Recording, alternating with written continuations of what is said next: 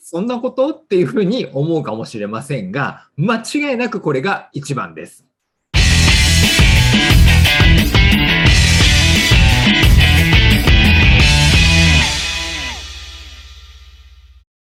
こんにちは。質問型コミュニケーション協会の安井です。えー、今日は、えー、なぜワンオンワンやコーチングを学んでも、こう、うまくできないのかということの、まあ、根本的な理由というものをお伝えしていきたいというふうに思います。これはですね、あの、私だけがですね、言ってることではなくですね、コーチングをね、研修とかで教えている人たちの間で、うまくいかない人はほぼこれだよねというね、意見が一致する内容ですので、もしなかなかうまくできないななんていうふうに悩んでるんであれば、まずここを見直していただいて、速攻で行動してみてほしいなというふうに思うことで、えー、それをお伝えしていきたいというふうに思います。はい。では、うまくいかない人の理由はなぜかっていうところなんですけど、よろしいですかね。そもそも、あなた自身が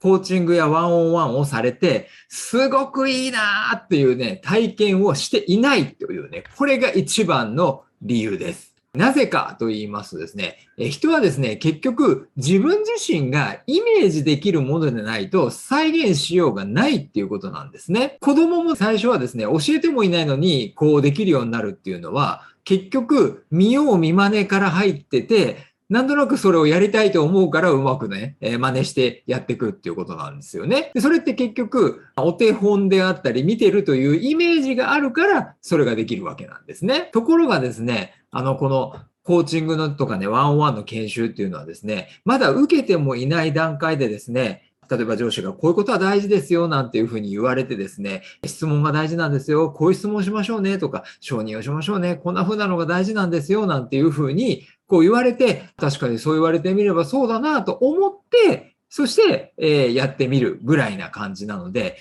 こうインパクトとしてですね、自分の中にこう残ってないんですね。その段階で学んでもですね、結局、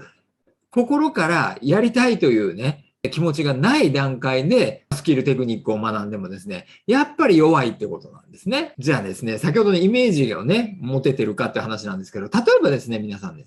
えー、憧れのね、モデルとかでもいいですしね、憧れのこう笑いコンビとかでもいいですし、憧れの歌手とかでもいいと思うんですけど、やっぱりそういう人たちのことを見てですね、憧れ持ったり思いっきり笑ったりとか感動したりだとかするから、自分もね、こんな風にできたらいいなぁなんていう風な気持ちが湧き上がってきますよね。で、コーチングね、受けて、うわ、そっかと、なるほど、自分で気づくってこういうことなんだなっていう体験をするからこそ、人にもできたらいいよな、なんていうふうに初めてそういう思いが湧き上がってくるっていうことなんですね。つまりだから感情が結局動いてないのに理屈だけ学んでも上手くなりたいという気持ちがないから結局上手くなれないっていうことなんですね。感情が動いて初めて自分もやってみたいななんていうふうな思いが強くなる。だからそういう思いがある人が研修を受けると真剣に話も聞くし、やってみようっていうふうに思うわけなんですね。ですので、自分ができるようになろうなんていうふうに思ったら、まず自分が受けるということをですね、やってみていただきたいなというふうに思います。それもちょっとかじるというよりはね、ぜひ真剣に受けてみるなんていうことをお勧めします。そしてその良さというものをしっかり味わってほしいなというふうに思います。ちょっと一人受けたからですね、えー、なんかいまいちだったからななんていうふうに終わりにしないでほしいですね。人対人なんで相性というのがあるというのもね、えー、否めないところですので、えー、ぜひですね、自分に合う人なんていうのを見つけてですね、その上でですね、学ぶようにしていただけたら、格段に上手くなるということをね、お伝えして終わりにしたいというふうに思います。ということで、今日は以上にしたいと思います。ありがとうございました。